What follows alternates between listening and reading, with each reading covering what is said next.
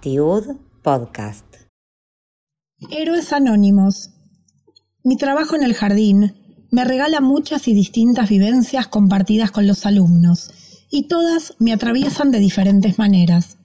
Al llegar el Shabbat cada viernes, llega también la elección de quiénes van a ser las Brajot. Una vez que por lista ya todos fueron elegidos, me propongo buscar nuevas formas democráticas que involucren a todos en la selección.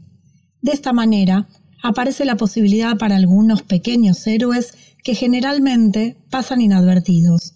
Muchas de sus acciones, casi invisibles, cobran protagonismo y son mucho más valoradas y recordadas. Me propongo un objetivo diferente.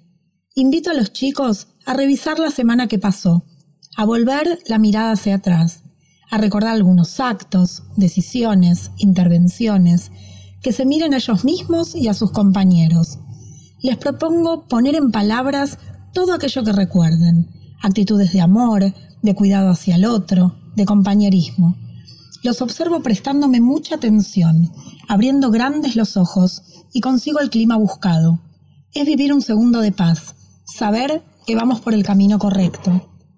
Piensan por un momento y comienzan a levantar la mano, a contar pequeños actos. Muchas de esas anécdotas quedarán guardadas para siempre en mi memoria. Me ayudó a guardar los juguetes, me enseñó a atar los cordones, me mostró una letra para que la copie. Pero hay una diferente, emocionante, esa que hizo que el momento fuera inolvidable. Luego del debate general, el grupo votó al ganador, a quien finalmente haría la braja. En forma democrática, eligieron a un chico que había tenido un valioso gesto con otro nene que no era su más amigo. De hecho, solían tener poco vínculo. El grupo recordó que unos días atrás, este pequeño héroe había ayudado a levantar una caja llena de bloques muy chiquitos a su compañero sin que nadie se lo pidiera. Él se acercó, se agachó y empezó a juntar, ya que se dio cuenta de que el otro no podía hacerlo solo. Por eso querían darle el premio. Él se lo había ganado. Todo parecía haber terminado, la propuesta había salido bien, solo faltaba hacer respetuosamente la bendición del vino. Pero al mirar la ronda, me di cuenta de que el clima había cambiado. Había mucho silencio y miradas dirigidas hacia alguien que lloraba de manera silenciosa, como escondido.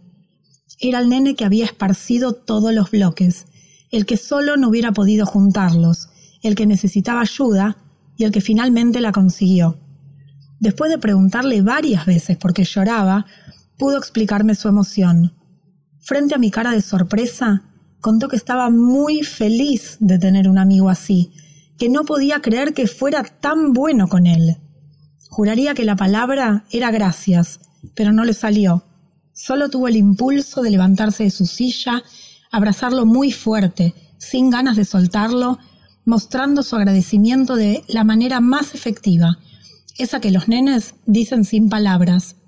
La sala ya no era la misma. Muchos sonreían. Yo lloraba. Intenté evitar que me vieran, pero fue difícil. Traté de decir algo, como siempre hago, pero me fue imposible. Esta vez entendí que las palabras estaban de más.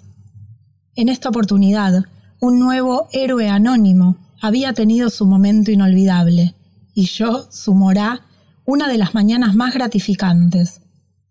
Y así, en Shabbat, donde comparto la ronda con mis alumnos, donde canto y los abrazo, también tengo la oportunidad de enseñarles a mirar y a recordar que las buenas acciones tienen que ser destacadas y que merecen el tiempo, ya que en cualquier mañana de viernes algún pequeño héroe está esperando ser reconocido.